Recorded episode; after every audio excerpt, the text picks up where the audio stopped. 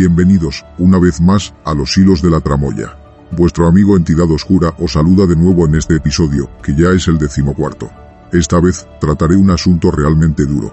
Ya os advierto, desde el primer momento, que no va a ser nada agradable. Por tanto, si eres alguien fácilmente impresionable, quizás deberías dejar este episodio para otra ocasión. Sé que con esto que acabo de decir, quizás tenga menos escuchas en este episodio, pero la verdad es que cuando vienen temas como el que voy a tratar ahora, me gusta avisar porque no es mi intención amargaros el desayuno, la comida o la cena. Si eres fuerte, o si directamente quieres ponerte a prueba y ver hasta dónde aguantas, te pido que te quedes. Como ya habrás visto en el título del episodio, hoy traigo al programa, nada menos, que el tema del canibalismo. A lo largo de este episodio, narraré escenas realmente explícitas, que soy consciente de que no todo el mundo podrá aguantar. Aunque no haya imágenes, ya que esto es un podcast, casi es aún peor, ya que, a medida que vaya comentando, vosotros os iréis recreando las escenas en vuestras mentes. La potencia de la radio, en estos casos, hace que la experiencia sea casi más dura que si fuera un programa de televisión. Pero, como siempre me gusta remarcar, todo lo que aquí cuento es real, no pongo nada de mi imaginación. La labor de documentación que he tenido que realizar en esta ocasión ha sido realmente difícil. No ya por la cantidad de datos que he tenido que recopilar y ordenar, que siempre estoy acostumbrado a que en cada tema sean abundantes, sino por el hecho de conseguir evitar que se me revolviesen las tripas cada vez que ahondaba más en cada uno de los casos. Sin embargo, me parece un asunto realmente interesante, a nivel incluso psicológico, más allá de lo perturbador que pueda resultar el hecho de cómo, a veces, la locura puede adueñarse de las personas y convertirlas en auténticas bestias que disfrutan devorando a sus semejantes e incluso gente que disfruta dejando que otros los devoren vivos. El episodio de esta vez será una galería de la depravación más absoluta. Esa línea roja que muchos pensaríamos que nadie cruzaría, pero que, sin embargo, hay quien sí lo hace. Terminaremos el episodio abordando, también, la otra cara de la moneda es decir, cuando las personas se ven obligadas, por necesidad extrema, a practicar la antropofagia, ya que, de no hacerlo, morirían. Para ello, narraré la conocida como tragedia de los Andes, ocurrida en el año 1972. Sin duda, una experiencia que dio la vuelta al mundo, y mostraría, con toda crudeza, la fortaleza y determinación que hay que tener a veces para seguir adelante, cuando parece que todo está perdido. Pero antes de ir con el tema principal de este decimocuarto episodio, voy a leer algunos de los comentarios que me habéis dejado respecto a la entrega anterior, donde hablé del conocido como Internet de las Cosas y del potencial vector de ciberataques que puede suponer en los casos en los que esta nueva tecnología presente vulnerabilidades.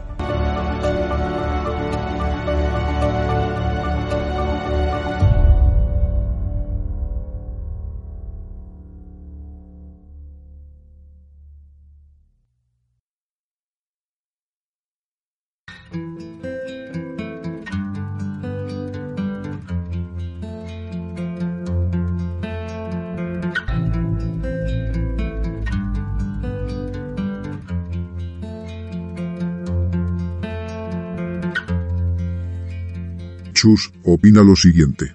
Si hay algo que me gusta de tu podcast, es la claridad con la que transmites la información. En este último, incluso para gente que se le atascan los términos técnicos como yo, he aprendido que avance tecnológico siempre va unido a vulnerabilidad. Gracias por permitirnos conocer, a través de estos casos tremendos de intrusión, que no debemos bajar la guardia en ningún momento, y por tus sabios consejos a la hora de proteger nuestro hogar. Ánimo en ti. Sigue superándote en cada trabajo, y solo me cabe desearte éxitos.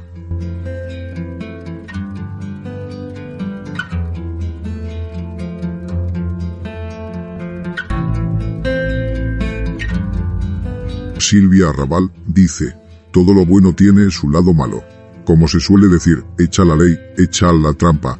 Dan ganas de desconectarse de todo, y desgraciadamente somos demasiado dependientes de la tecnología. Enhorabuena por el gran trabajo que nos regalas en cada episodio.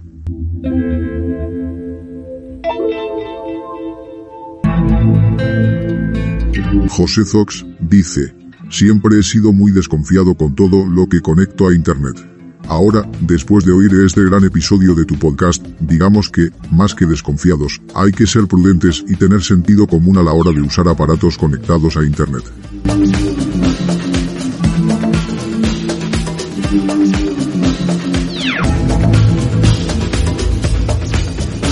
Farfadet 12 nos dice lo siguiente. Otro gran episodio. El tema de los ciberataques es muy interesante.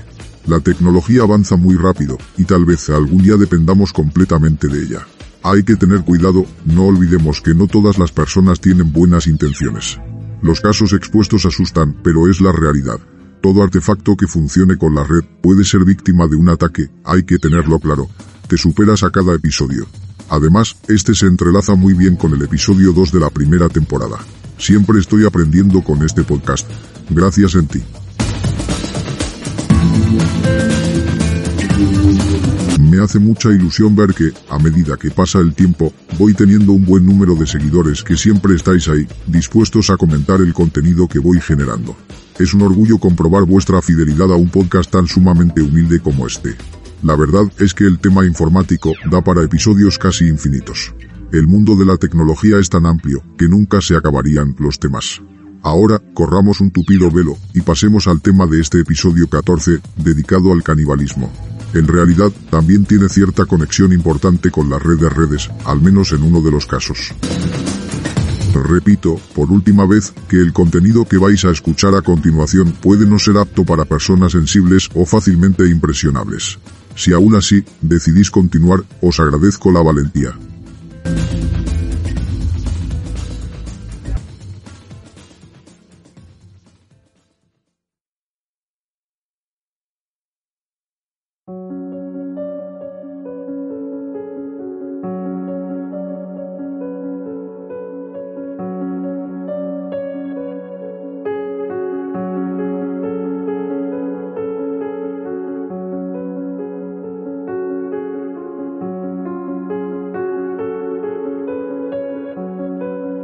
Toda historia, para que sea bien contada, debe hacerse desde el inicio. Y ahí quiero que nos vayamos ahora. Concretamente, a finales de 1961. El 1 de diciembre nació, en la provincia de Essen, Alemania, el que sería conocido, décadas después, como el caníbal de Rotemburgo. Todo el mundo hablaba bien del pequeño Armin Meiwes. Tenía gran inteligencia y mostraba un brillo en la mirada. Esa inquietud que tienen siempre los críos por aprender y descubrir cosas nuevas. Vivía junto a sus hermanos mayores y sus padres en una casa campestre, rodeado casi siempre de animales. Sin embargo, su padre mostraba gran desidia hacia la vida familiar, ignorando bastante a sus hijos y a su esposa. Esto, como era de esperar, desembocó en la separación del matrimonio. Pero dicha separación no fue gradual, ni se preocuparon por hacérsela más digerible a los niños. Ocurrió de golpe. Un día, cuando Armin se encontraba jugando en el exterior, vio cómo su padre salía de casa, montaba en el coche, y se largaba para no regresar nunca. Así de simple y duro. Con tan solo siete años, el niño echó a correr durante unos metros, detrás del coche, mientras lo llamaba, pero su padre hizo caso omiso y no detuvo el vehículo. Esto fue un durísimo golpe para Armin, que no se podía creer que su padre ni siquiera hubiese tenido la decencia de despedirse de ellos.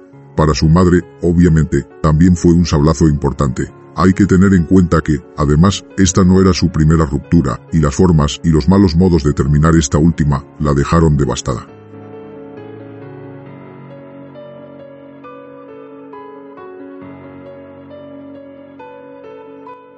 Poco tiempo después, sus hermanos mayores se marcharon, dispuestos a emprender vidas independientes. Por tanto, Armin se encontró a solas con su madre. Una madre que, si ya de por sí tenía un comportamiento osco, no tan distinto a su padre, desde la desestructuración de la familia se había vuelto aún peor. Los castigos corporales empezaron a ser una constante. Los gritos y las humillaciones públicas, también. La mujer ejercía un férreo control sobre su hijo. Quería que ella fuese la única persona con la que se relacionase e incluso trataba de acompañarlo a todos lados cuando tenía que ir a algún sitio, pese a las quejas de Armin. Cuando Armin cumplió 18 años, madre e hijo se mudaron a una mansión que tenía ella en Rotemburgo, propiedad de la familia. Con sus más de 30 habitaciones, su estilo antiguo y victoriano, y sus infinitos pasillos, aquello imponía bastante. El chico, poco a poco, se iba volviendo más introvertido.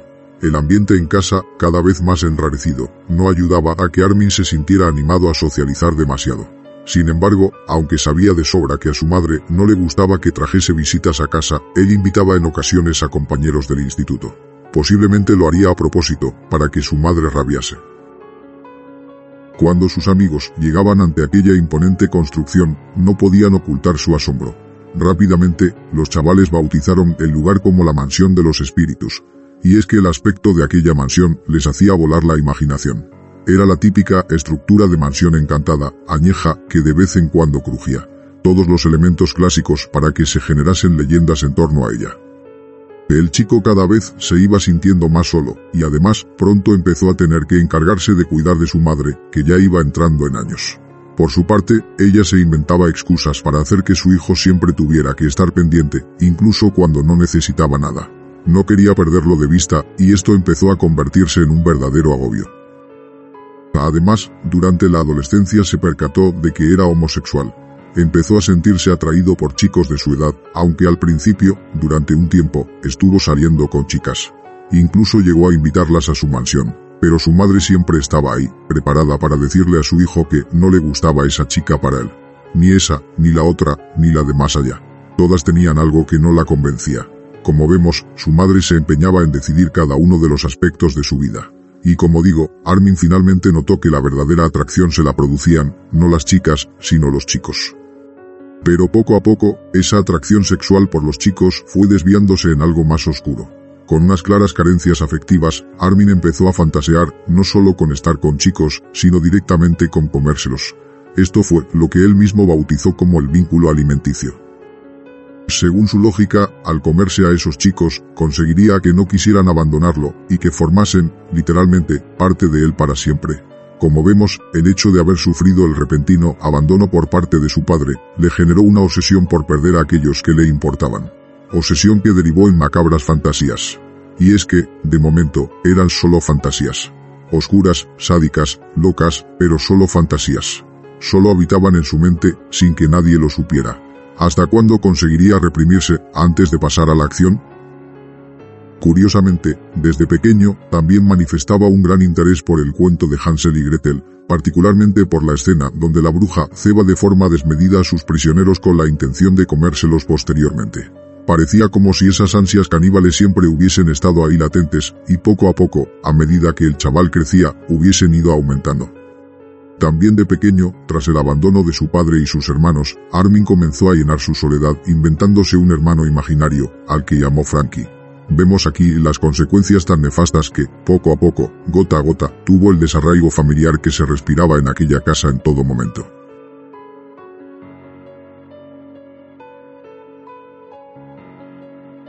Como íbamos diciendo, Armin se sentía realmente sobrepasado por el excesivo control de su madre. Estaba harto, Así que, cuando hubo terminado la secundaria, un día decidió alistarse en el ejército, por supuesto sin que su madre lo supiera, ya que estaba claro que no habría dado el consentimiento. Allí, estuvo diez años, en los que, por fin, se sintió bien. Por un lado, se había librado del yugo opresor de su madre, y además, se sentía apreciado por sus compañeros. Las ideas canibalísticas que había tenido hasta entonces quedaron casi olvidadas al sentirse integrado pero, tras una década sirviendo a su país, lo dejó y se especializó en informática. Se dedicó, a partir de entonces, a reparar ordenadores y volvió con su madre. Lo cierto era que, pese a lo estricta que ella era con él, Armin la apreciaba. Al fin y al cabo, lo sumía el lazo más directo que puede existir. Su nuevo empleo, además, le dejaba bastante tiempo libre. Sin embargo, esto provocó que sus impulsos primarios volviesen a aflorar. Tenía demasiado tiempo para pensar y las ideas de comerse a otros volvieron a rondarle la cabeza. Instaló conexión a Internet en aquella gigantesca mansión y comenzó a surfear por la red, buscando sitios de temáticas oscuras, principalmente canibalismo. También empezó a leer compulsivamente sobre asesinos en serie, ya fuese desde el ordenador o adquiriendo todos los libros que podía. En aquella época, poca gente podía permitirse aún tener conexión en sus casas, pero Meiwes era uno de ellos, ya que trabajaba en el sector tecnológico. En 1999, finalmente su madre falleció. Armin tenía una mezcolanza de sentimientos. Por un lado, se sentía apenado. Era su madre, después de todo. Pero por otro, se sintió liberado, de forma definitiva. Ahora podía hacer, literalmente, lo que quisiera, y además tenía la mansión para él solo. Se conectó a la red, una vez más, y accedió a un foro llamado The Cannibal Café Forum. Este sitio web, en principio, servía para que gente de cualquier lugar del mundo postease sus fantasías más perversas. En definitiva, un lugar donde gente de lo más extraño y degenerada podía expresar sus más oscuros deseos. Pero en principio, no pasaban de ser fantasías. Eso sí, raras de cojones. Sin embargo, Armin publicó un mensaje, totalmente en serio.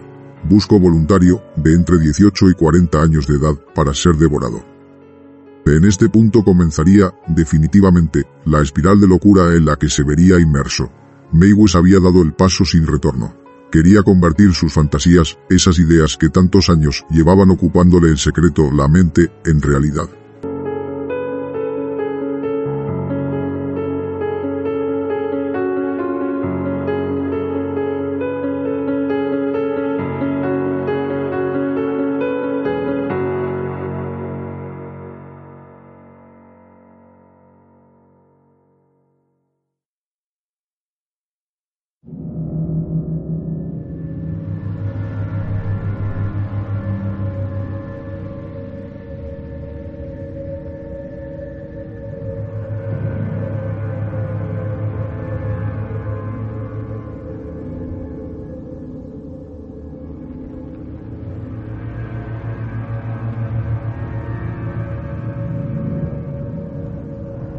Más tremendo de todo esto es que el mensaje de Maywe fue respondido, en poco tiempo, por decenas de personas que aceptaban la proposición.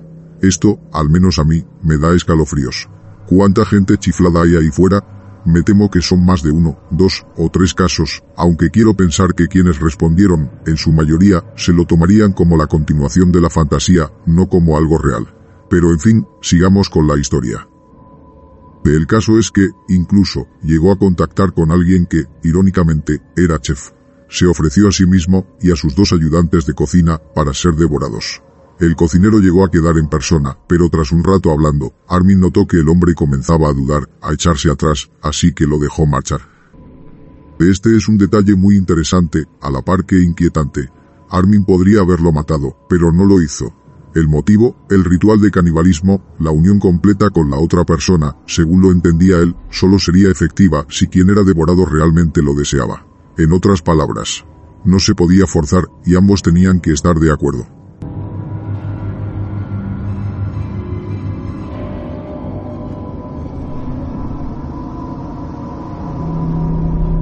Por tanto, siguió revisando las respuestas a su petición, y así fue como conocería a Ben Brandes, otro hombre que ansiaba ser devorado, y que iba totalmente en serio. La vida de Brandes también había estado marcada por la tragedia, y en cierto modo tenía similitudes con la de Armin. Con tan solo cinco años, la madre de Brandes se había suicidado. Además, la relación con su padre era bastante fría, y se rompió totalmente cuando Brandes le confesó que le gustaban los hombres. En su adolescencia, Brandes descubrió que le complacía experimentar dolor extremo. Iba a locales donde contrataba servicios de hombres, prostitutos, y les pedía servicios de sadomasoquismo, lo más extremo que hubiese. En la mayoría de ocasiones, las peticiones de Brandes eran tan extremas que los prostitutos se negaban a llevarlas a cabo. Llegó a pedirles, incluso, que le cortasen el pene. Naturalmente, nadie lo hizo. Sin embargo, ahora que había encontrado a alguien con unos gustos tan retorcidos como los suyos, por fin podría cumplir aquello que llevaba tantos años deseando. Armin y Brandes estuvieron un tiempo hablando por internet, hasta que decidieron dar el paso y conocerse en persona.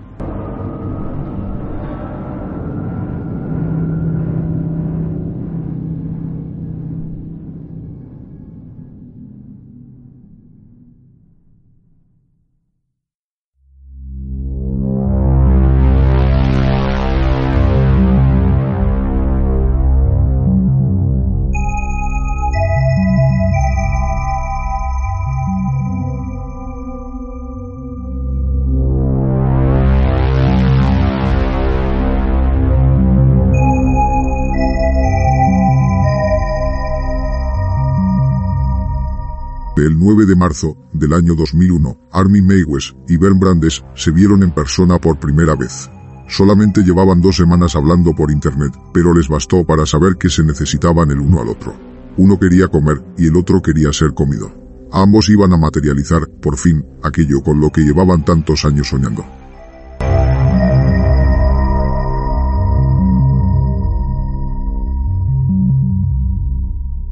Se encontraron en la estación de tren de Rotemburgo, tal y como habían pactado. Desde ahí, fueron a la mansión de Armin, donde planeaban pasar el fin de semana y llevar a cabo el ritual en cuestión. Cuando llegaron, Brandes se quitó la ropa y comenzó a pasear, desnudo, por la estancia en la que se encontraban. Quería que Armin viese su cuerpo. Brandes se acercó a Armin y le susurró al oído. Soy tu cena.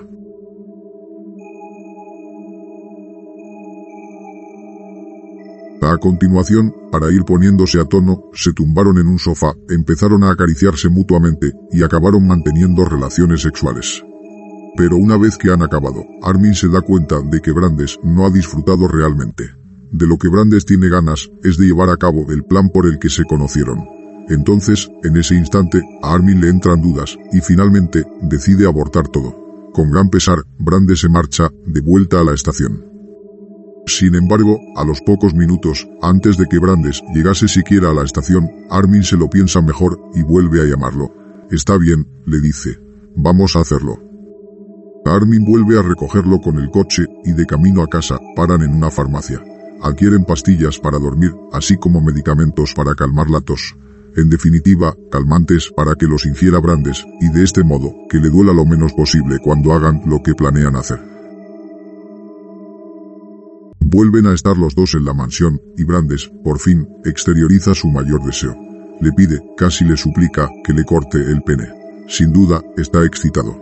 Ingiere varias de las pastillas que han comprado, así como el calmante para la tos, y además lo riega todo con unos cuantos tragos largos de alcohol. Mientras esperan a que haga efecto, se acarician y se besan en el sofá. Cuando están listos, Armin va por una cámara de vídeo que tenía preparada para la ocasión. Habían planeado que grabarían todo el proceso con el objetivo de que, posteriormente, Armin pudiese volver a ver todo y disfrutar. En otras palabras, quería ponerse cachondo en el futuro, recordando lo que iban a hacer ahora. Armin se hizo también con una navaja y comenzó a cortarle el pene a Brandes. El hombre lo mira con ansia, le pide que vaya más rápido. Sin embargo, la navaja no parece estar lo suficientemente afilada y no corta bien. Por tanto, va a la cocina y se hace con un cuchillo. De un tajo, le corta definitivamente el miembro.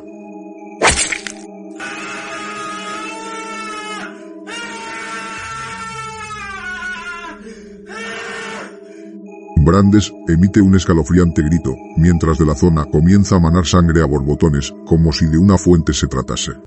Armin se ve obligado a apartarse repentinamente, para evitar que la sangre le manche la ropa. Cuando, segundos después, vuelve a mirar a Brandes a la cara, descubre que éste está sonriendo. Me siento realmente feliz, le dice. Esto es lo que quería desde hace mucho tiempo, y además ya no me duele nada. Armin, rápidamente, comienza con la segunda parte del plan que habían pactado. Agarra el miembro recién amputado, lo lava y lo sazona con ajo, pimienta y sal y lo fríe en la sartén. Sin embargo, se encuentra con un imprevisto. La carne está tan fresca que se enrosca y se encoge. Resulta imposible comerla. Pese a todo, no se lo piensa más. Termina de freírlo y lo parte en dos. Un trozo para él y otro para Brandes empiezan a comer, pero se dan cuenta de que aquello es imposible tragarlo. Brande se siente bastante decepcionado en ese momento, pero se resigna.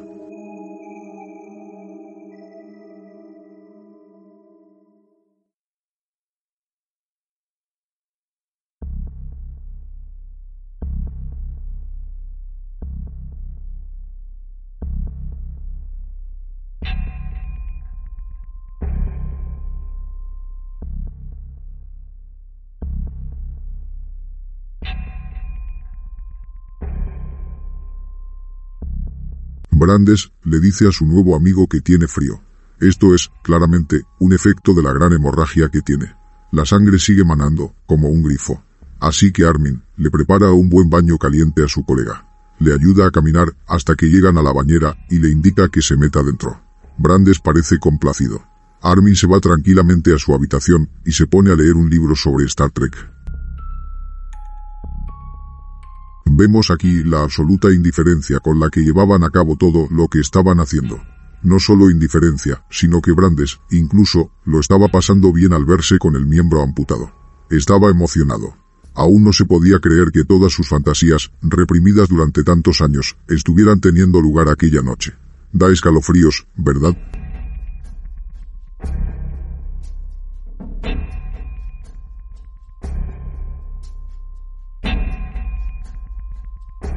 Cada cuarto de hora, Armin va al baño, para comprobar cómo sigue su amigo.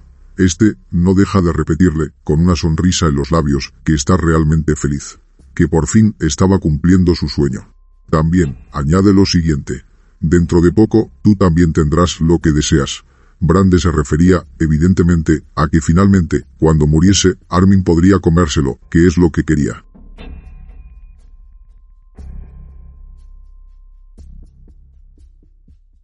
En un momento dado, Brandes decide salir por sí mismo de la bañera. Sin embargo, está demasiado débil y cae al suelo, con un sonoro golpe. Armin lo escucha y corre al baño. Se lo encuentra espatarrado en el suelo. Aún no está muerto. Solo semi-inconsciente. Decide, entonces, arrastrarlo hasta una sala, que él llama, la sala de descuartizamiento. Con la videocámara siempre enfocando y grabando los movimientos de Armin, este agarra un cuchillo con decisión y observa a su amigo. Puede ver que, en los breves momentos que recupera la conciencia, Brandes le sonríe.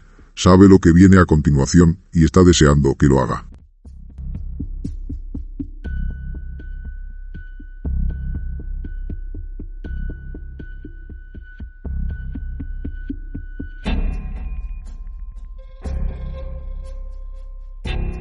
Como despedida, le da un beso en la boca y acto seguido lo degolla.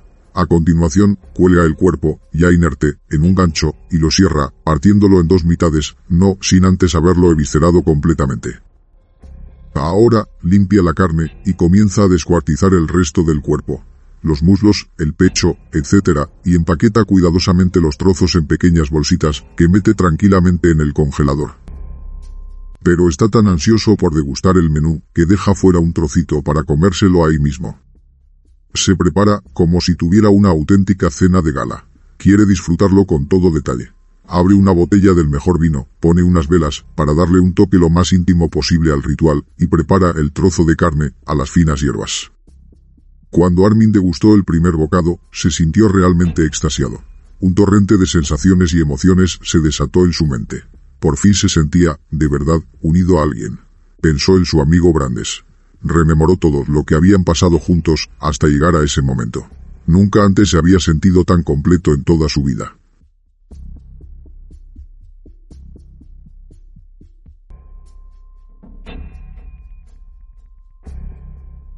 Durante los próximos meses se alimentará de los restos de su amigo, disfrutándolo al máximo pero lleva un momento en el que las reservas de la carne de su amigo empiezan a agotarse. Sin embargo, ya se ha vuelto adicto al sabor de la carne humana y no quiere parar. Por tanto, decide que tiene que encontrar un nuevo voluntario para ser devorado.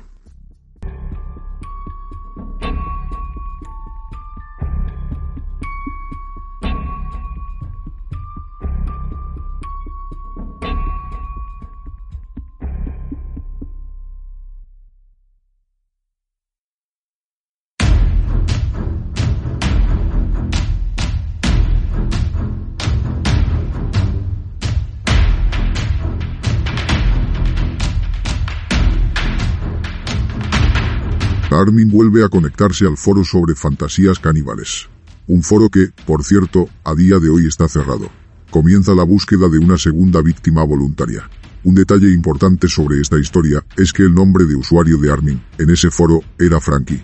Si recordamos, Frankie era el nombre que le había puesto Armin a su hermano imaginario cuando era pequeño y se vio solo, sin hermanos, sin padre y amargado por su madre intransigente.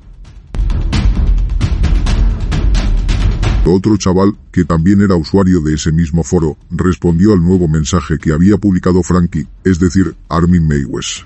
Este usuario que contactó con Armin era un joven que estaba en la comunidad y que se tomaba el tema del canibalismo como una retorcida fantasía y le daba mucha curiosidad, pero nunca se le había pasado por la mente hacerlo realidad. El chaval le preguntó a Maywes si ya había probado en alguna ocasión la carne humana, a lo que Armin respondió. No sería la primera vez que lo hago. Algo le decía al chico que la persona que estaba al otro lado de la pantalla no mentía. Se asustó tanto que decidió avisar a la policía y mostrarles las conversaciones. Las fuerzas de seguridad rápidamente rastrearon el origen de la conexión a través de la dirección IP, localizaron la mansión de Armin y se presentaron allí. Los investigadores fueron directos al congelador. camufladas tras varias cajas de pizza vacías, encontraron múltiples bolsitas con lo que quedaba de Brandes. Por pura inercia, le preguntaron a Armin qué carne era aquella, a lo que él respondió que era carne de cerdo. Pero estaba claro que mentía, y los investigadores no eran imbéciles. Aquello no era carne animal. Se llevaron exposado al hombre y registraron toda la mansión. Además de los restos de su amigo Brandes, encontraron las grabaciones de todo el macabro acto. También, registrando su ordenador, hallaron contenido pornográfico y sadomasoquista extremo, con el que se excitaba.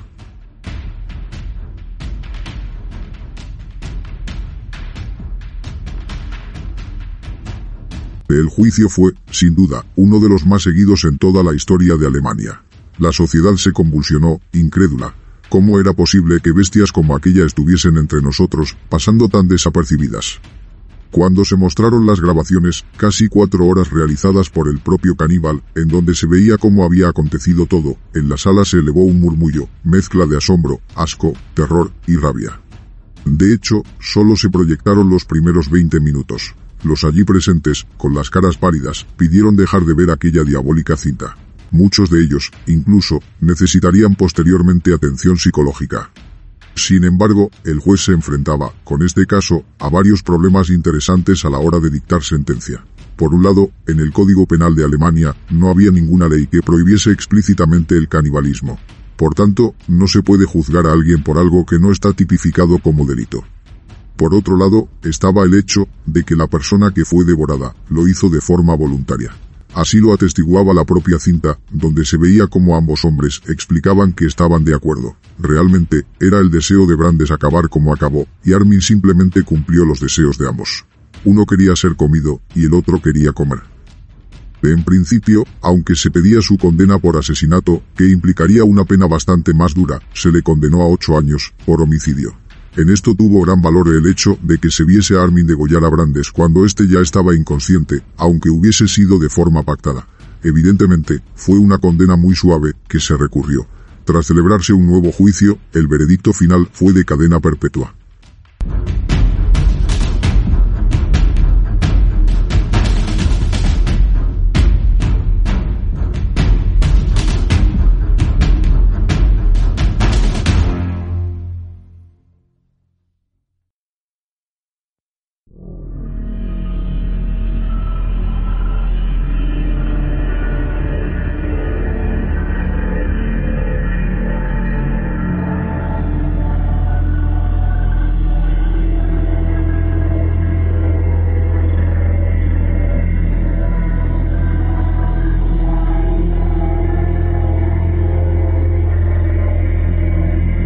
Para el siguiente caso que relataré, en este carrusel del horror que es este episodio de los hilos de la tramoya, tenemos que desplazarnos a la Francia del año 1870, concretamente a la población de Otefay, situada en la región de Aquitania. El 16 de agosto, en esa comuna, en la que nunca pasaba nada reseñable, sucedería algo de lo que, aún a día de hoy, los habitantes no quieren ni oír hablar. Aquel lugar quedaría incluso maldito y marcado para siempre, después de que se cometiese uno de los más viles actos de los que se tiene noticia, no solo en Francia, sino a nivel global. El conocido como drama de Otefay sería, incluso, objeto de estudio, para demostrar cómo la mente puede llegar a trastornarse de forma totalmente inimaginable, y contagiarse de una histeria colectiva totalmente frenética y sin sentido.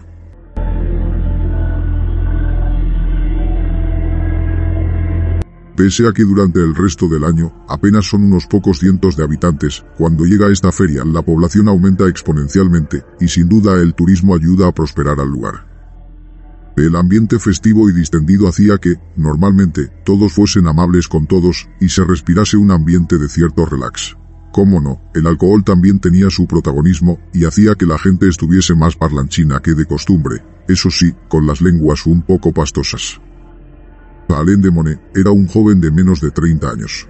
Tenía una posición acomodada, era de familia bastante adinerada, con unos padres que tenían numerosas tierras, a varios kilómetros de allí. Pese a que Alain no era de Otefay, quería aprovechar para disfrutar de la fiesta, y de paso, cerrar unos asuntos con un notario del lugar. Este chico era bonachón. Pese a su posición elevada, era muy apreciado en la zona, ya que siempre trataba bien a todo el mundo, sin importarle el estatus social. Si podía echar una mano a quien fuese, lo hacía. Todo el mundo lo saludaba a su paso. Todo el mundo le sonreía, complacidos de verlo aparecer por allí. Era un gran patriota y había sido llamado a defender a Francia en la guerra. Por eso, por si le pasaba algo en el combate, quería dejar bien claras sus voluntades. El chico no dudaba en acudir en ayuda de su país, incluso pese a tener una leve cojera. Alain, en compañía también de su primo, se dirige hasta la taberna del pueblo, que como es lógico, en un momento como aquel estaba a rebosar de gente. Piden algo y se ponen a hojear el periódico. El primo de Alain comenta con él en voz alta que la guerra entre franceses y prusianos está siendo desastrosa para los primeros. Que, en realidad, el gobierno francés está tapando y prohibiendo publicar las cifras reales de muertos y que los combates están suponiendo una verdadera sangría. Esto es escuchado por el resto de parroquianos allí reunidos, quienes le recriminan sin ambajes que piense así. No te atrevas a hablar así de nuestro ejército, le grita uno, poniéndose en pie, cabreado. Francia ha ganado muchas batallas, y también ganará esta, tarde o temprano. Un tenso rumor empieza a extenderse por la taberna. Pronto, más hombres comienzan a elevar la voz contra él. El primo de Alain les ha hecho ver la realidad, pero estos se sienten heridos en su patriotismo y no piensan dejar semejante ofensa sin respuesta. Francia va a aplastar a Prusia y todo aquel que diga lo contrario es un traidor. Viendo que el volumen de la discusión sube de tono, el primo de Alain decide largarse. Sin embargo, Alain de Monet continúa sentado en el sitio. Se gira hacia los furiosos bebedores y les dice, mi primo no ha dicho nada malo. Apoya a Francia más que nadie, pero es verdad que las cosas nos van mal. La bola de nieve se iba haciendo más y más grande. La mecha ya estaba prendida. Alain de Monet, que no estaba dispuesto a ceder, repitió. Mi primo no ha dicho nada malo. No ha dicho que viva Prusia, ni que muera Francia. Simplemente dice la verdad, que vamos mal y el gobierno no publica datos reales. La gente, que ya tenía más alcohol que sangre en las venas, oyeron lo que les apeteció. De repente, uno de ellos, gritó, acaba de decir que viva Prusia y que muera Francia. Es un traidor. Hay que matarlo. Alain de Monet intenta contestar, diciendo que lo han entendido mal, que él ha dicho todo lo contrario. Sin embargo, ya da igual. En un momento dado, alguien que se ha aproximado sin que lo viera, lo golpea con fuerza. Esto hace que la turba se envalentone, y más gente se una a la paliza. Alain de Monet cae al suelo y siente varias patadas en la boca. Nota cómo algunos de sus dientes empiezan a salir disparados. Hay varias personas, tres o cuatro, que aún conservan un poco de cordura e intentan aplacar a la turba. Les recriminan al resto lo que están haciendo. Estáis dando una paliza a un hombre bueno que no se la merece. Sin embargo, son ignorados, y la voz de estos cuatro queda aniquilada por los gritos de todos los demás, borrachos y con ganas de movida. Incluso, entre todos esos que pegan con furia a Alain de Monet, se encuentra el sastre del pueblo. Este sastre y Alain siempre habían tenido buena relación. De hecho, el sastre le había hecho trajes para él en numerosas ocasiones. Sin embargo, ese día, el sastre no dudó en agarrar un látigo y azotar a su amigo en la cara mientras permanecía en el suelo. Lo arrastran fuera de la taberna y el infierno continúa. Poco a poco se va sumando aún más gente. Ya son más de 800 personas, de todas las edades, contra Allen. Acto seguido, lo vuelven a arrastrar, esta vez hasta un cerezo cercano, con la intención de ahorcarlo. Le piden a un chaval de 14 años, que formaba parte de la turba enfurecida, que suba a una escalera y coloque la soga en la rama más alta del árbol. Sin embargo, la rama se rompe, y el chico cae al suelo aparatosamente. Ante la imposibilidad de ahorcarlo, esto hace que la gente se enfurezca aún más. A su vez, empiezan a decir que además de ser un traidor, Alain es un brujo, y que por su culpa son tan pobres y viven en tan malas condiciones. En esa época, una gran sequía asolaba el lugar y provocaba que hubiese grandes problemas de abastecimiento y mucha hambruna. Pues bien, empezaron a decir que Alain, con sus poderes malignos, había provocado dicha sequía. Básicamente, estaban intentando culpar de todo al pobre hombre para alimentar la rabia contra él. Por supuesto, también decían que el chico de 14 años se había caído porque Alain lo había embrujado. El caso era usar a Alain de Monet como si de una diana se tratase. Pasan unos instantes decidiendo qué hacer a continuación. Lo arrastran hasta la herrería y una vez allí, agarran unas tenazas y empiezan a amputarle las falanges, primero de los pies y luego de las manos, una a una.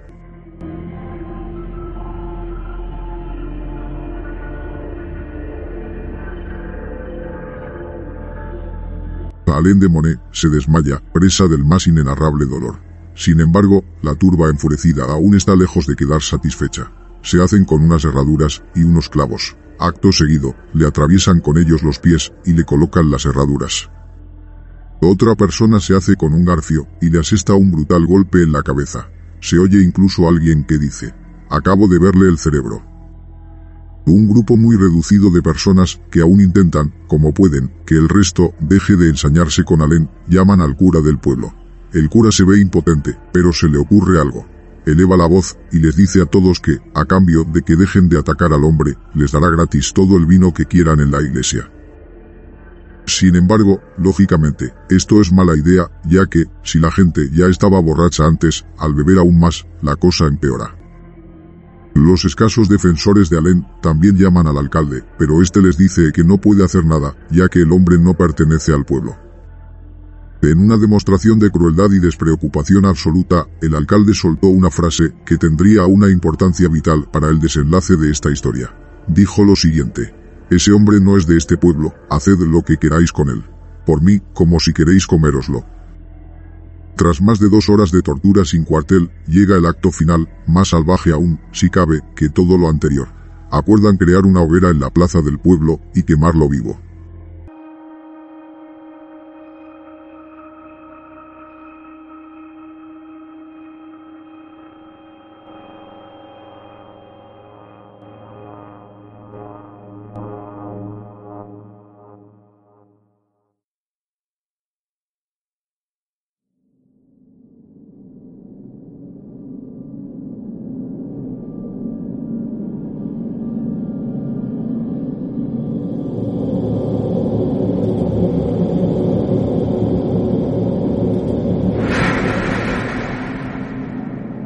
Continuación, los adultos del pueblo no dudan en pedirles a sus hijos que los ayuden, yendo a buscar madera. Todos se unen, desde críos realmente pequeños, de 4 o 5 años, hasta chavales. Todos colaboran en la muerte del pobre Alain de Monet. Atan el cuerpo del hombre, ya desmadejado, y lo rodean de madera. El encargado de prender la mecha es un crío de tan solo tres años. Repito, tres años.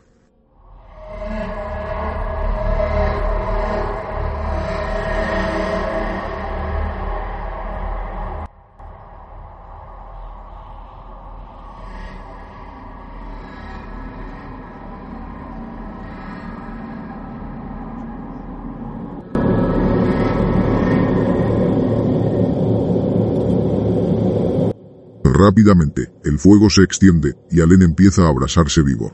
Alguien, enfervorecido entre la multitud, grita. Acabo de ver la lengua de ese diablo. La tiene amarilla, es un hombre lobo. Mientras Alén se abrasa, recibe una avalancha de insultos de todo tipo. La gente suelta toda su rabia y aprovechan a culparlo de todos los males que tenía la sociedad en ese momento, que eran muchos. Sin embargo, si todo lo narrado es una locura, lo peor aún estaba por llegar. El cuerpo de Alain de Monet, que a esas alturas ya era cadáver, empieza a llenarse de ampollas y se hincha. Alguien, entre la multitud, exclama entre risas. Parece un maldito cerdo a la brasa, está empezando a salir toda su grasa. Esta frase, dicha por algún cabroncete entre la multitud, y sumada a lo que había dicho el alcalde, motivó el esperpéntico y sádico acto final. Recordemos que el alcalde les había dicho, de modo figurado, haced lo que queráis con él, por mí, como si queréis coméroslo. Pues bien, alguien, dijo la frase que desató completamente la locura, comámonos de una vez a ese cerdo prusiano. Algunas mujeres empezaron a recoger, con espátulas, la grasa que manaba del cadáver de Alén, y la untaron en pequeños panecillos. A continuación, se los dieron a sus hijos. Poco a poco, todo el mundo se fue sumando al festín, entre risas y gritos de felicidad. Por fin habían dado su merecido a aquel traidor.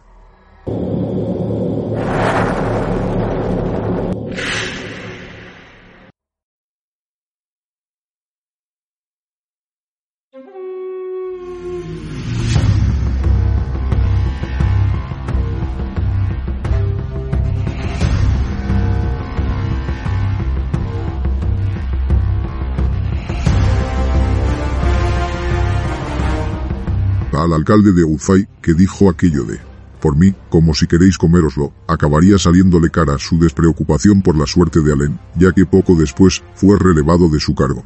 Por otro lado, hubo cuatro condenados a morir en la guillotina. Irónicamente, la guillotina fue colocada justo en el mismo sitio donde se hizo la hoguera que abrasó a Allen.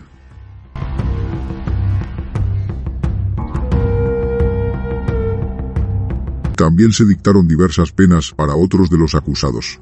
Algunos fueron condenados a ocho años de trabajos forzados, otros a trabajos forzados permanentes. Algunos a ocho años de prisión y otros, los más afortunados, solo a uno.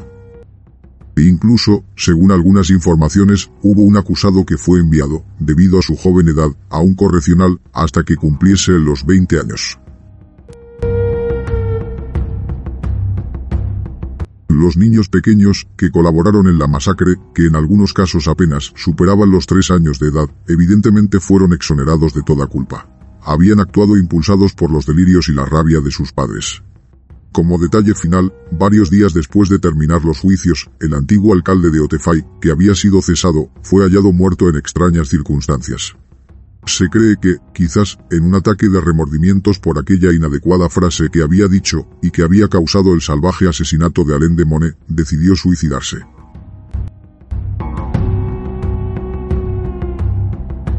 Aún a día de hoy, un manto de silencio se extiende sobre este acontecimiento. Ni la gente, ni el propio ayuntamiento de Otefay quieren hablar sobre ello, ni siquiera recordarlo. Esta población es un punto considerado por muchos como maldito, como si los ecos de tan aciago suceso fuesen una losa de la que no consiguen librarse. Y lo cierto es que, muy probablemente, nunca lo conseguirán. Pero, ¿cómo se llegó a semejante nivel de histeria colectiva? ¿Cómo puede un pueblo decidir linchar de esa manera a una persona, que además era inocente, y defensor de Francia como el que más? Hay que tener en cuenta que en esa época de guerras y extrema pobreza, había un sentimiento patriótico muy desmedido, y la gente estaba ansiosa por encontrar un chivo expiatorio, a quien culpar de todos los males.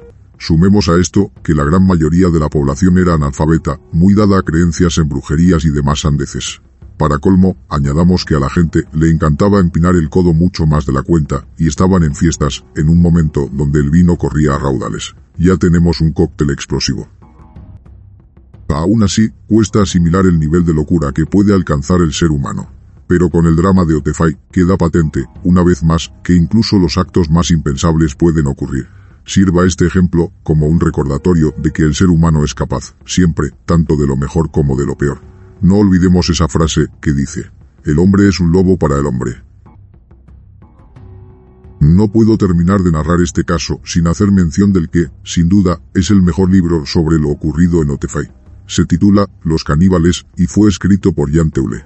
Una gran obra sobre un hecho que supone una de las mayores vergüenzas para Francia.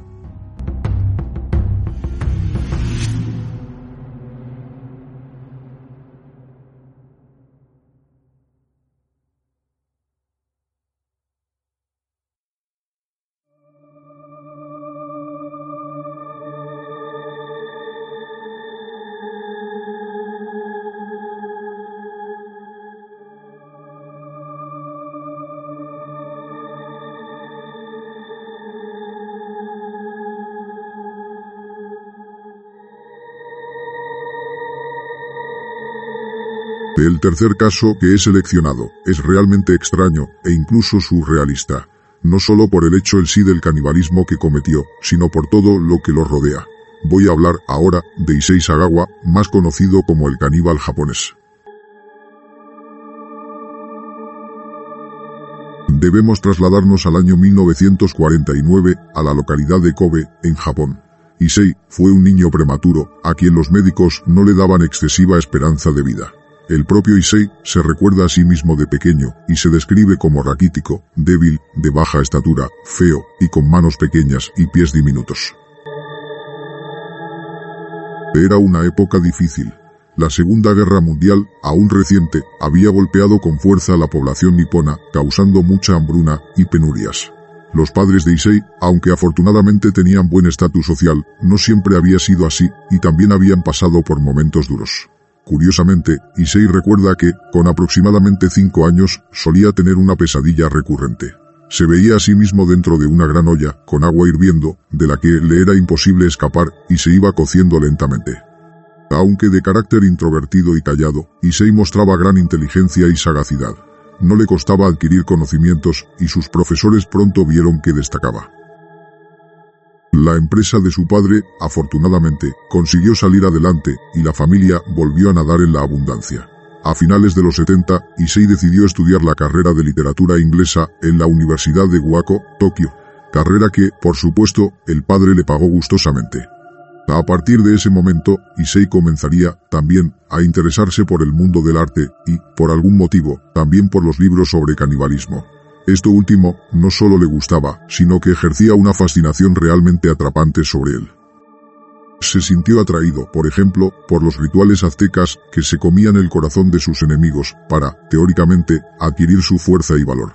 Aquello tomó un rumbo oscuro y empezó a degenerar en sus primeras fantasías, en las que, cuando veía a mujeres por la calle, empezaba a pensar en cómo sería comérselas. Issei empezó a desarrollar un fetichismo prácticamente obsesivo por las mujeres occidentales. Cada vez que veía a una, se quedaba embelesado. Pero él, con su apenas metro cincuenta de estatura, sus ojos saltones, su cuerpo esmirriado, y en definitiva, su aspecto gris, no atraía a ninguna mujer pero era inteligente, y si ninguna mujer quería estar con él debido a su físico, se las ingeniaría para hacer que se acercasen por otro motivo.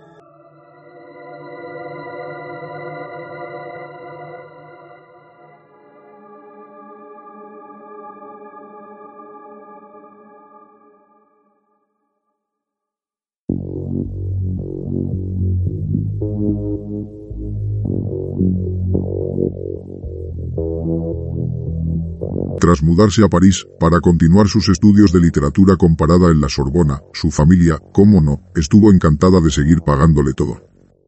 Se suponía que el futuro de Issei, cuando finalizase los estudios, sería dirigir la empresa familiar, así que no escatimaban en gastos para darle lo mejor de lo mejor. Pero este chico no pensaba lo mismo. Allí, en París, conoció a una estudiante holandesa, de 22 años, que tenía por nombre René Hartebel quedó inmediatamente prendado de su belleza. Era el prototipo de mujer occidental que tanto lo omnubilaba. Sorprendentemente, Issei y René congeniaron enseguida. Tenían muchas cosas en común. El arte, la literatura, incluso la poesía. De hecho, Issei intentó conquistarla. La invitaba a conciertos, exposiciones, conferencias y hasta le escribía cartas de amor. Pero René no le correspondía. La estudiante lo veía tan solo como un amigo que, desde la inocencia, la admiraba. Así que el chico preparó su siguiente estrategia. Dado que René dominaba con fluidez tres idiomas, la contrató con la excusa de que quería aprender alemán. ¿Le apetecía a ella ser su profesora? La chica, inocentemente, aceptó. El día en el que Issei se convirtió en asesino, René subió al piso de su amigo, con el objetivo de ayudarlo con unas traducciones. Sin embargo, Issei pronto dejó de resistirse a la tentación, mandó las traducciones a tomar por saco, e intentó besar, por enésima vez, a la chica. Esta lo rechazó. Lo seguía viendo tan solo como una amistad, sin derecho a nada más. Dolido, Issei continuó con su plan y se disculpó. Seguidamente, le indicó que no quería que se enfadase, que iba a abrir una botella de vino para que se tranquilizasen. La joven, pese a que estaba algo contrariada por la pesadez de Issei, aceptó. Mientras abandonaba el cuarto, en dirección supuestamente a la cocina por la botella de vino, le pidió a la chica que leyese en voz alta los textos en los que había estado trabajando. Ella lo hizo, y el nipón salió. Cuando Issei volvió a entrar, llevaba una escopeta en las manos. La chica continuaba leyendo, dócilmente, en voz alta los textos, de espaldas a él.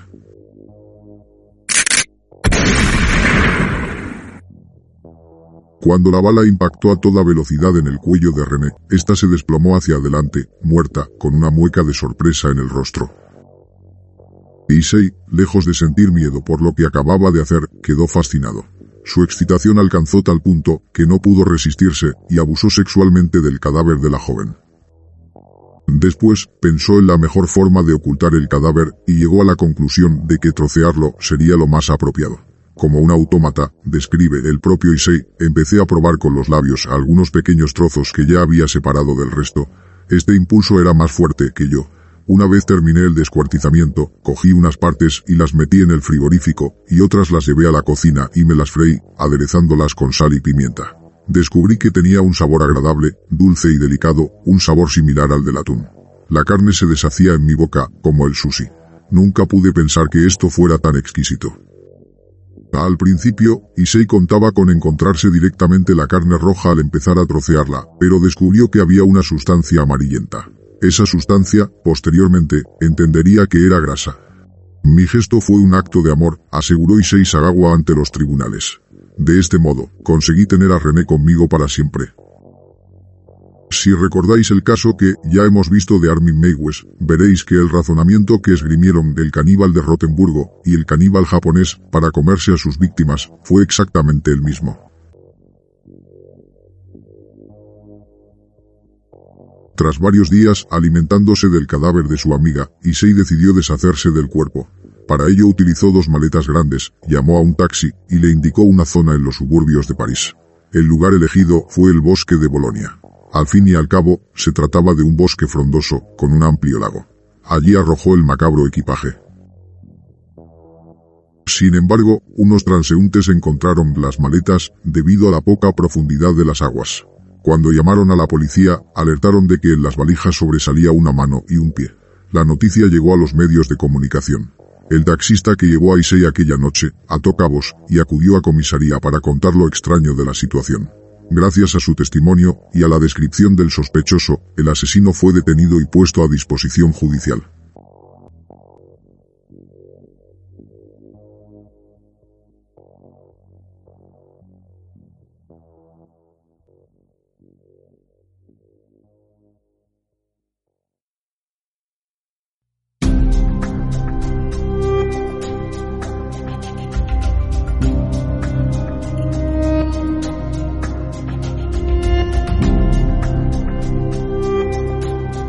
Pero la historia de este japonés estaba lejos de terminar ahí. De hecho, la parte más surrealista, en mi opinión, viene ahora.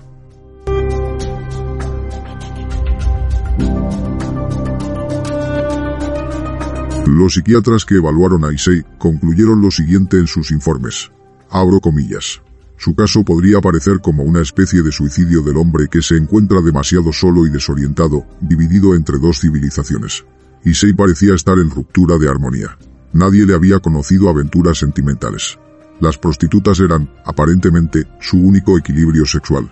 Issei era un hombre solo, sexualmente frustrado. Y la frustración sexual engendra a veces el crimen. Cierro comillas. Todo el mundo esperaba una condena ejemplar, pero la justificación de los psiquiatras hizo que, aunque el juez tenía pruebas más que suficientes de los hechos atroces que había cometido, e incluso la confesión del propio Issei, su condena se viese muy notablemente suavizada. Issei Sagawa recibió una condena de tan solo dos años, que debería cumplir en la prisión francesa de la Santé. Hay quienes aseguran que el motivo de una sentencia tan laxa fue extrajudicial y como siempre, anteponiendo la pasta a todo lo demás. Al parecer, la empresa japonesa Kurita Water, cuyo presidente era el padre de Issei, tenía un contrato multimillonario con la empresa francesa El Fakiten. Para no dañar las relaciones, digamos que los franceses fueron todos los suaves que pudieron con su hijo. Tras cumplir los dos años en la prisión parisina de la Santé, ingresaron al hombre en un psiquiátrico. Sin embargo, aquí empieza lo más estrambótico de todo. Cuando llevaba tan solo un año internado, los médicos, supuestamente, le diagnosticaron una enfermedad terminal. Por ese motivo, el juez decidió enviarlo de vuelta a Japón. El padre de Issei volvió a estar junto a su hijo, en Tokio, y aseguró que lo ingresaría en un psiquiátrico de la ciudad. Así lo hizo, pero pocos meses después, los psiquiatras lo evaluaron y concluyeron que no tenía ningún problema mental, poniéndolo inmediatamente en libertad. Por si todo esto no fuera suficientemente kafkiano, resultó que la supuesta enfermedad terminal, al final no era tal.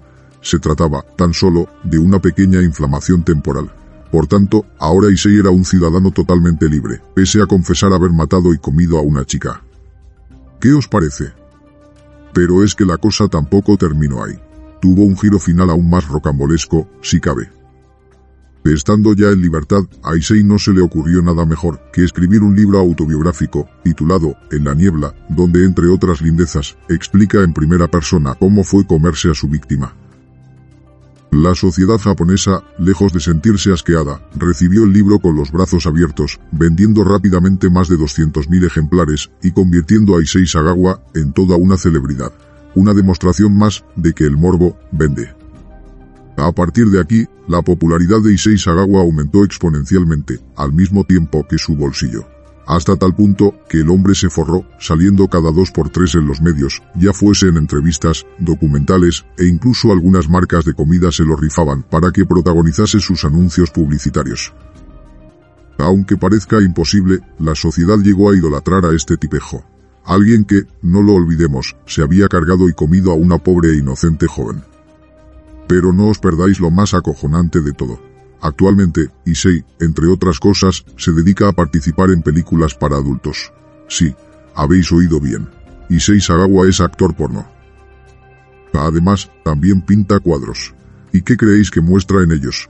Pues, casualmente, mujeres que se parecen mucho a René, la chica a la que mató y se comió. Y es que todo, en esta historia, es un despropósito. Si no fuera por la terrible muerte de la chica, esto parecería el guion de una mala comedia. Partimos de la base de que, al tener un padre con influencias en las altas esferas, eso facilitó que todos hicieran la vista gorda, a favor de su hijo, pese a la gravedad del delito que había cometido. Y eso que, en teoría, la ley es igual para todos. O eso dicen. Ya, claro. Y es que, el dinero y los contactos, mueven montañas o, al menos, sirven para que la gente haga lo que tú quieras. En este caso, que un juez emita una sentencia ridícula y que, incluso, unos doctores lleguen a detectarte una supuesta enfermedad terminal que no existe y que encima luego unos psiquiatras te liberen, diciendo que no tienes ningún problema mental, después de haber asesinado y devorado a una chica. Eso, por no hablar de lo realmente idiotizada que está la sociedad, completamente sin ética ni moral, convirtiendo en un ídolo de masas a un asesino dándole un éxito en la vida a un tipejo que no merece nada, mientras nadie se acuerda de la pobre víctima. Una joven a la que un Mindundi trastornado decidió truncarle la vida y los sueños.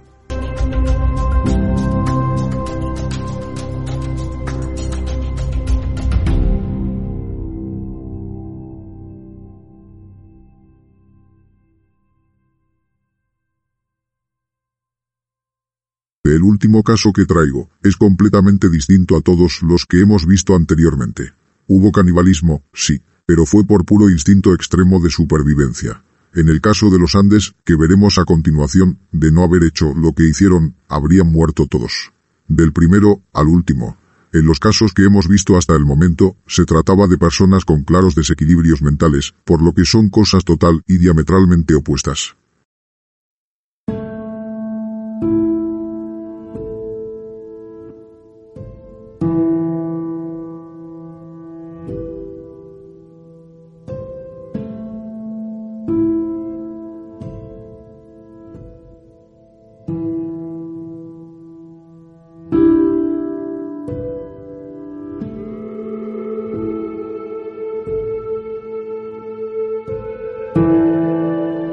Volvamos a usar nuestra particular máquina del tiempo que nos permite trasladarnos a la fecha que necesitemos para cada episodio, y vayamos, esta vez, al 13 de octubre del año 1972.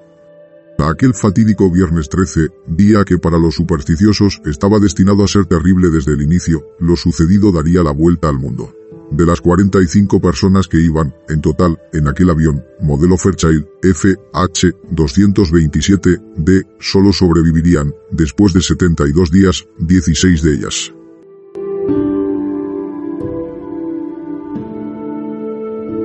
El equipo de rugby amateur, llamado All Christians Club, de origen uruguayo, fletó un vuelo charter para trasladarse hasta Santiago de Chile a disputar su próximo partido. Debido a que no disponían de demasiados fondos, fletar ese avión de las Fuerzas Aéreas fue el método más barato que encontraron para realizar el viaje que necesitaban. Si hubieran sabido el historial tan nefasto que tenía aquel modelo de avión, el Fairchild 227, seguramente habrían buscado cualquier otra alternativa. Lo cierto es que de los 78 ejemplares que se construyeron de ese modelo en total, 23 se estrellaron es decir, un tercio de la flota se vio implicado en accidentes, lo cual representa una horripilante estadística. El caso es que, el día anterior a emprender el viaje, el capitán del equipo de los All Christians informó al resto de la plantilla de que había 10 asientos libres, por lo que, quien quisiera, podía invitar a algún miembro de su familia o algún amigo y viajaría gratis. El jugador Fernando Parrado, a quien todos conocían como Nando, rápidamente avisó a su madre y a su hermana. Estas recibieron con alegría la noticia y por supuesto aceptaron la invitación. Lamentablemente, Nando ignoraba que, al hacer esto, acababa de sentenciarlas a morir. El día anterior, 12 de octubre, cuando el avión iba acercándose a los Andes, el tiempo comenzó a empeorar, por lo que decidieron aterrizar en Mendoza, Argentina. Con suerte, al día siguiente mejoraría el tiempo y podrían reemprender el viaje. Así fue, y el viernes por la mañana, día 13, salieron rumbo a Santiago de Chile. El viaje comenzó bien. El ambiente dentro de la aeronave era totalmente relajado, como cualquier vuelo habitual. La gente hablaba, reía, jugaba a las cartas, e incluso algunos se tomaban el pelo, lanzándose el balón de entre ellos mientras estaban en los asientos. El piloto de la aeronave tenía bastante experiencia. De hecho, ya había realizado hasta en 29 ocasiones un trayecto como aquel, cruzando la cordillera de los Andes. Una vez que hubieron despegado de Mendoza, el capitán tomó la decisión de ir al sur, hacia el conocido como Paso del Planchón. El motivo de esto era que, así, el avión podría ir a menor altitud, lo que requeriría, a su vez, menos potencia de los motores. La otra opción habría sido volar directamente hacia los Andes, pero habría tenido que volar más alto y los motores del avión ya iban demasiado revolucionados. Como vemos, las capacidades técnicas de aquel aparato no eran precisamente óptimas. Al lado de Nando, en el avión iba Francisco Domingo Aval, conocido como Panchito Aval. Nando iba mirando por la ventanilla del avión. Panchito, en un momento dado, le dijo a su compañero que él también quería mirar un rato por la ventanilla, que sentía curiosidad. Así pues, se intercambiaron los asientos. Un detalle tan aparentemente inocente como ese, haría que, minutos después, Nando salvase la vida, a diferencia de su compañero, que moriría.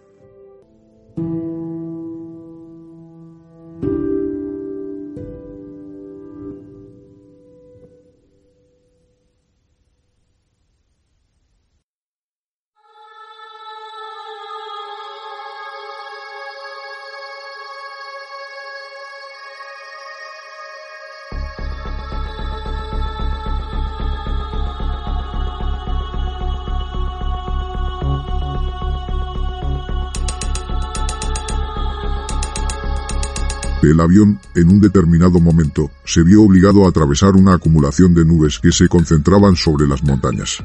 El piloto debía atravesar los Andes, hasta Curicó. Conectó vía radio con Santiago, e informó a los controladores aéreos de que se encontraban en Curicó, y solicitó permiso para girar al norte, y enfilar hacia Santiago de Chile, el destino final.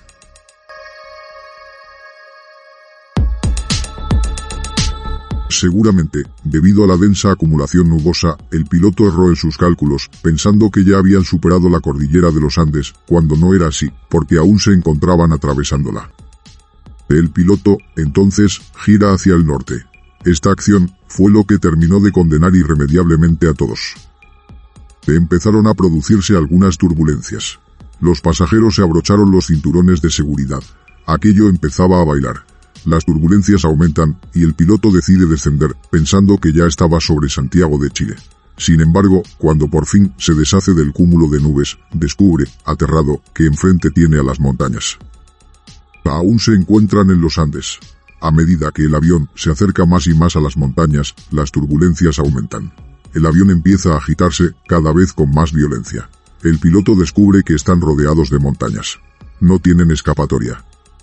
Los pasajeros, el equipo de rugby y sus familiares ven, a través de las ventanillas, que las montañas están peligrosamente cerca. Mucho más de lo que debería ser normal. El miedo empieza a extenderse. Se miran unos a otros, con el terror reflejado en sus rostros. Solo les bastan unos segundos para comprender que algo iba mal. Muy mal. El piloto, en un último intento desesperado, trata de elevar el morro del avión para superar la montaña y lo consigue por muy poco. Sin embargo, la cola del avión impacta contra el lateral de la montaña y se parte. El resto del avión se precipita hacia la ladera nevada de la montaña y se desliza por ella un largo trecho sin chocar con nada hasta que se detiene. 12 personas, de las 45 que iban en total, mueren en el acto, en ese choque inicial entre ellas, la madre de Nando Parrado. También hay mucha gente gravemente herida, como por ejemplo Susie, la hermana de Nando, a quien también había invitado a ir en el viaje. Muchos pasajeros quedan atrapados entre los asientos, en posiciones antinaturales, con piernas rotas, caras inundadas por la sangre y las heridas, y otra serie de duras consecuencias por el choque. Hay solo unos pocos que, milagrosamente, resultan ilesos, y en cuanto se detiene el avión, salen al exterior, aún temblando por lo que acaba de pasar. Minutos después, vuelven a acceder al interior, tratando de encontrar más supervivientes. Aquello es una catástrofe. Incluso, al principio, encuentran el cuerpo de Nando Parrado, quien, debido a la brutalidad del choque, salió proyectado desde su asiento hasta estamparse contra el asiento de delante. Tiene la cara realmente hinchada, y sus compañeros, en un primer momento, no dudan que está muerto, por lo que mueven su cuerpo hasta el exterior.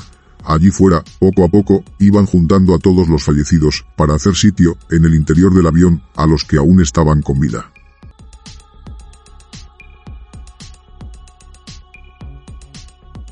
Principalmente, quienes se encontraban en mejor estado, prácticamente ilesos, eran Roberto Canesa y Gustavo Cervino. Fueron a la cabina y comprobaron que el piloto estaba muerto y el copiloto muy gravemente herido. Con un hilo de vida, el copiloto observó a los dos miembros del equipo de Ruby y les pidió que le alcanzasen su arma para suicidarse o bien que directamente le disparasen ellos, ya que estaba sufriendo demasiado. El hombre siempre llevaba con él una pistola para poder defenderse en caso de asalto a la aeronave. Los dos jugadores, evidentemente, se negaron a darle el arma. Su conciencia no se lo permitía, sin embargo, el copiloto consiguió decirles que su compañero, el piloto, le había dicho, antes de morir, que habían pasado Curicó. Si aquel hombre, que se supone que era quien más sabía, puesto que iba a los mandos de la aeronave, decía que habían pasado Curicó, significaba que habían caído en la parte occidental de los Andes. Sin embargo, el hombre estaba equivocado.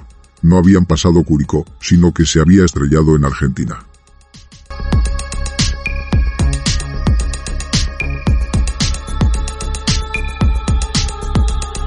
La zona donde se encontraban era tan remota, tan inexplorada, que muchas de las montañas de las que estaban ahora rodeados carecían de nombre. Estaban en mitad de la nada, devorados por un blanco absoluto. Mirasen donde mirasen, no se veía otra cosa que no fuese nieve y montañas. De hecho, actualmente, el valle glaciar donde se estrellaron, se conoce como el Valle de las Lágrimas, por motivos evidentes.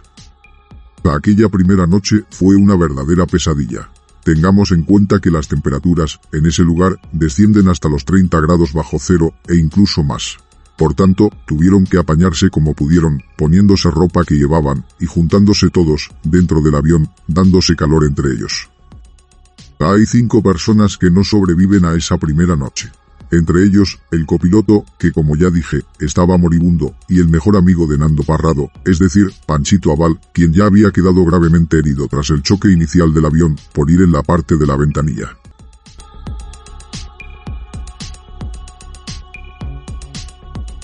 Al día siguiente, los supervivientes vieron un rayo de esperanza, que sin embargo se apagó tan pronto como llegó. En un momento dado, vieron que una avioneta sobrevolaba el lugar. Los equipos de rescate, evidentemente, ya habían detectado que algo había pasado con el avión y estaban buscándolos. Pero, para añadir más desesperación, el piloto de la avioneta, aunque pasó por encima de todos ellos, no los vio desde las alturas. Al ser el fuselaje del avión blanco, no lo vio entre tanta nieve. Los supervivientes que podían moverse comenzaron a gritar y a hacer aspavientos, conscientes de que les iba la vida en ello, tratando de llamar la atención por todos los medios, desgañitándose, pero de nada sirvió. Aquello iba de mal en peor. Volvían a estar solos, y para colmo, apenas tenían la comida justa para pasar las próximas 24 horas. Racionando mucho las provisiones, que apenas consistían en unos trozos de chocolate y una botella de licor que los ayuda, apenas, a entrar en calor, algunos consiguen seguir. Otros, lamentablemente, mueren. El montón de cuerpos seguía aumentando, inexorablemente. Sorprendentemente, aunque todos daban por muerto a Nando Parrado, cuyo cuerpo permanecía a la intemperie, junto a los demás cadáveres, este empieza a moverse. ¿Cómo era aquello posible? La respuesta es fascinante. El hecho de que, fuera del avión, a la intemperie, hubiese temperaturas bajo cero, ayudó a proteger e incluso reparar el cerebro dañado del hombre y a mantenerlo en coma, estabilizado, sin fallecer. Impresionante, ¿verdad? Uno de esos milagros que suceden una vez entre mil millones. Y es que hay estudios médicos que avalan el hecho de que el frío es un gran neuroprotector. Por tanto, puede decirse que la naturaleza y la diosa Fortuna cuidaron de Nando. Una segunda oportunidad para seguir adelante que Nando sin duda aprovecharía muy bien. Todos quedaron asombrados al ver a Nando volver en sí. Rápidamente lo espabilaron y le informaron de todo. Le dijeron que habían tenido un accidente de avión, que su madre estaba muerta y que su hermana Susie, aunque continuaba viva, estaba muy grave. Nando no lo dudó y acudió junto a su hermana. Estuvo junto a ella todo el tiempo que pudo, pero al estar tan grave, no podía ni hablar. Solo observaba a su hermano, mientras la vida se le escapaba, como arena entre los dedos. Los daños internos que había sufrido su hermana eran de tanta consideración, que pocas horas después, falleció en sus brazos.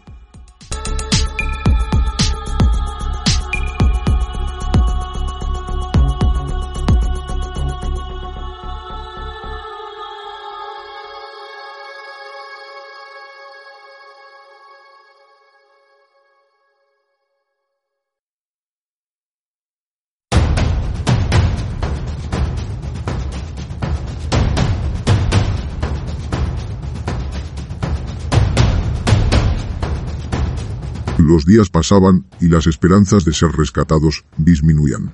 Sobre todo, después de encontrar una pequeña radio en el avión y escuchar en las noticias que habían dejado de buscarlos oficialmente. Eso fue un bofetón de realidad. Se dieron cuenta de que, ahora sí, dependían de ellos mismos y de nadie más. Para complicarlo todo más, la escasa comida de la que disponían ya se había acabado. Carlos Páez, otro de los supervivientes que milagrosamente había salido ileso, se lo comentó a Nando. Fue entonces cuando éste miró a los ojos a Carlitos y le dijo, si no hay nada, entonces yo me como al piloto. Lo cierto era que, anteriormente, algunos ya habían intentado, incluso, comerse el cuero de las maletas y hasta la goma espuma de los asientos del avión. Sin embargo, aquello era imposible. Además, todo ello estaba tratado químicamente, y no solo no les aportaba nada, sino que encima los perjudicaba. Carlitos, al principio, pensó que Nando se había vuelto loco. Le comentó lo que le había dicho a otros compañeros, y estos, sin embargo, le dijeron que, dadas las circunstancias, no era ninguna locura esa alternativa.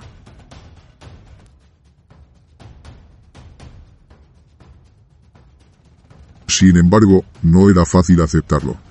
Incluso hubo quien llegó a morir de inanición, tras no ingerir ningún alimento, y negarse a consumir los cadáveres de sus compañeros fallecidos. Dado que todos ellos profesaban la fe cristiana, Nando intentó convencerlos con el siguiente ejemplo, para que aceptasen. En la Eucaristía, el cuerpo de Cristo, metafóricamente, se convierte en pan, y los fieles lo comen. En este caso, sería lo mismo, solo que en vez de ser algo metafórico, sería algo literal. Esto pareció consolar en cierta medida a los reticentes y todos empezaron a alimentarse de los cuerpos de aquellos que ya no volverían. Para comenzar con el despiece de los cuerpos, y dado que apenas tenían ninguna herramienta, tuvieron que improvisar unos cuchillos con el plástico de las ventanillas del avión, que posteriormente afilaron. Además, hicieron un pacto. Si alguien más moría, daba su consentimiento para que el resto del grupo se alimentase de su cuerpo.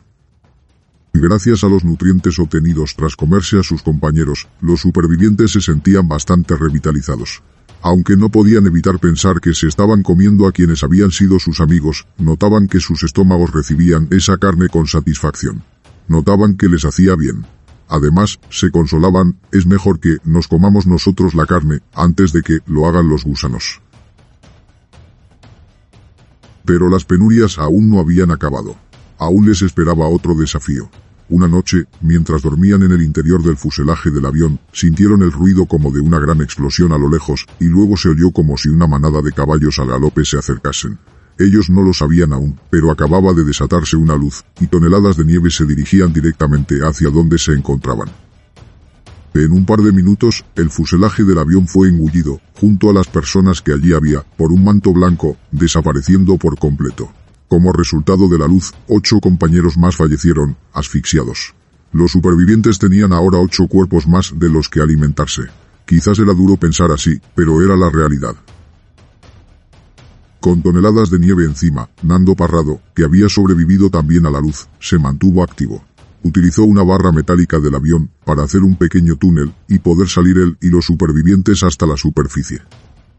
Con el paso de los días, la nieve fue dejando entrever, de nuevo, el fuselaje del avión que los supervivientes usaban como una cabaña. De hecho, era el único lugar en el que se sentían seguros.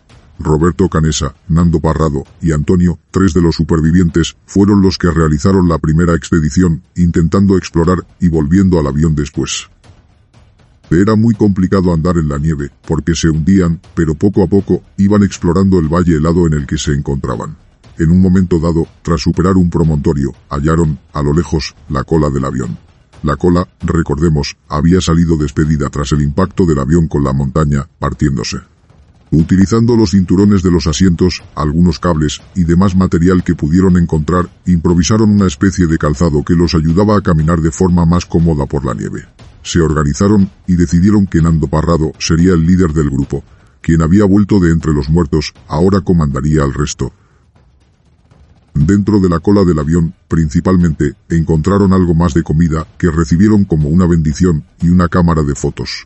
Como realmente había muchos que pensaron que no saldrían de allí, decidieron tomar varias instantáneas. Al menos, se decían, si alguien encuentra esta cámara con las fotos, dentro de 50 o 100 años, sabrá que estuvimos aquí. Los días seguían pasando, y la gente más débil, o con problemas derivados del accidente, iba muriendo. Ya habían pasado dos meses desde el accidente, y de los 45 pasajeros iniciales, solo quedaban 16 con vida. El 12 de diciembre, Parrado, Canesa y Antonio deciden separarse del grupo y hacer aquello que todos pensaban, pero nadie se atrevía a verbalizar. Debían ir hacia el oeste y escalar para poder salir de allí. La salvación está hacia el oeste. Esa frase se convirtió en un mantra para ellos. El resto de integrantes volvieron al avión, ya que no se atrevían a hacerlo, Ahora todo dependía de ellos tres. Tenían que encontrar ayuda para volver a por todos. Los tres valientes se despidieron del resto, prometiéndoles que pronto volverían y los sacarían de allí.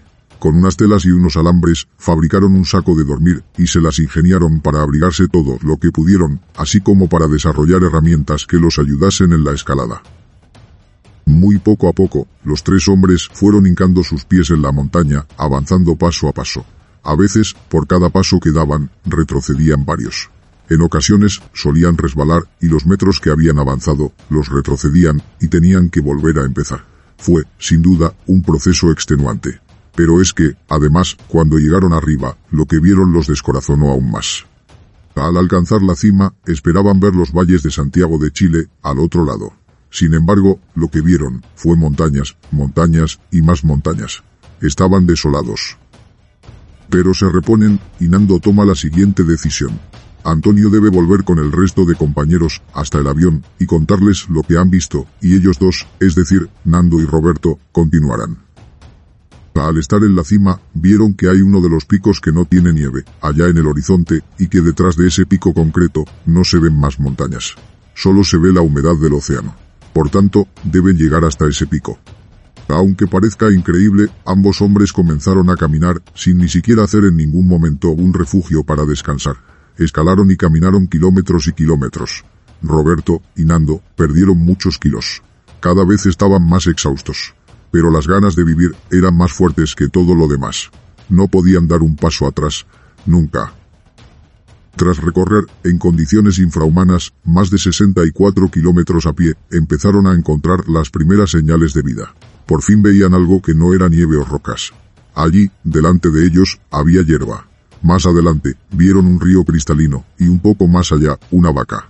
Si había vacas, eso era señal de que había civilización.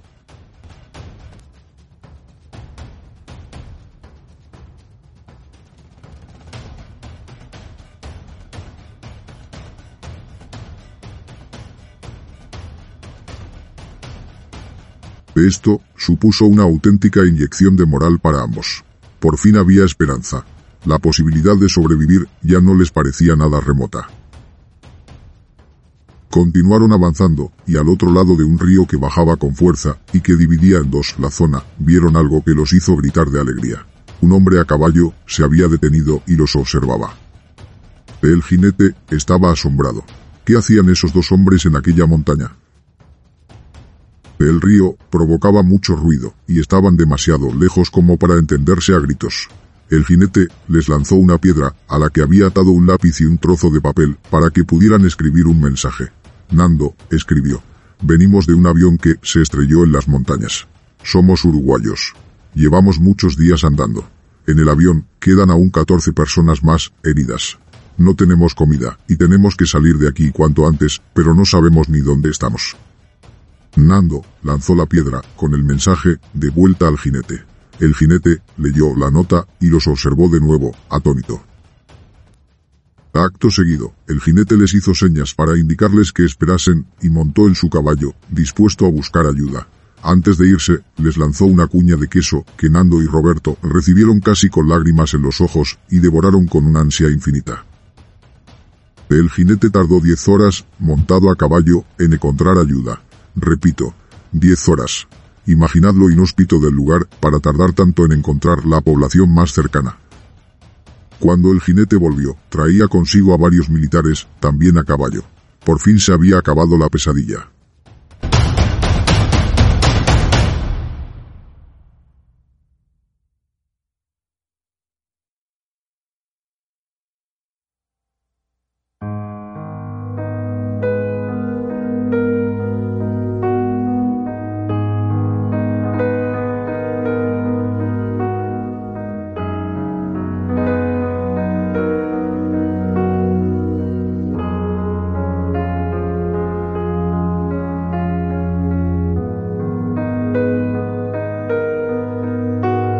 Noticia de que habían encontrado a supervivientes del accidente corrió como la pólvora.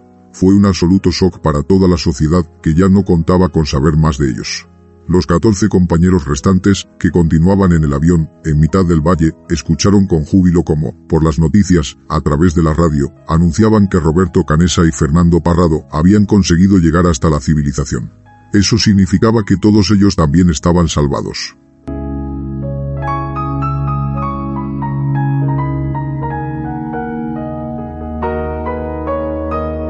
Hay un dicho chileno que dice que los Andes nunca devuelven lo que toman. Sin embargo, este grupo, después de 72 días de pesadilla, había conseguido salir victorioso.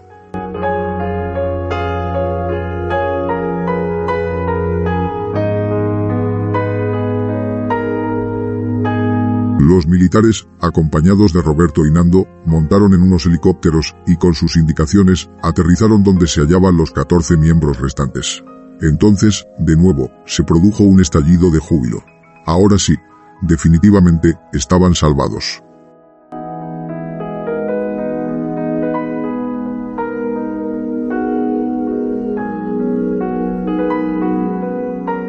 El novelista, escritor y biógrafo británico, Piers Paul Reed, sería la persona elegida por los propios supervivientes para escribir el libro en el que se narraría esta hazaña.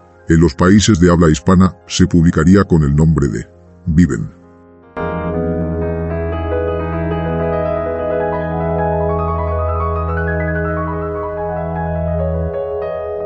Este impresionante suceso demostró el punto hasta el que podemos llegar cuando nos vemos llevados al extremo. También dejó patente lo importante que es siempre trabajar unidos, en equipo, y que nunca, jamás, hay que perder la esperanza, por duro que sea el momento que estemos pasando. Como decía, en este caso, el canibalismo se produjo, pero fue por extrema necesidad. Si no hubiesen recurrido a ello, es casi seguro que nadie habría sobrevivido, y los Andes, tal y como dice el dicho chileno, habrían ganado definitivamente la partida.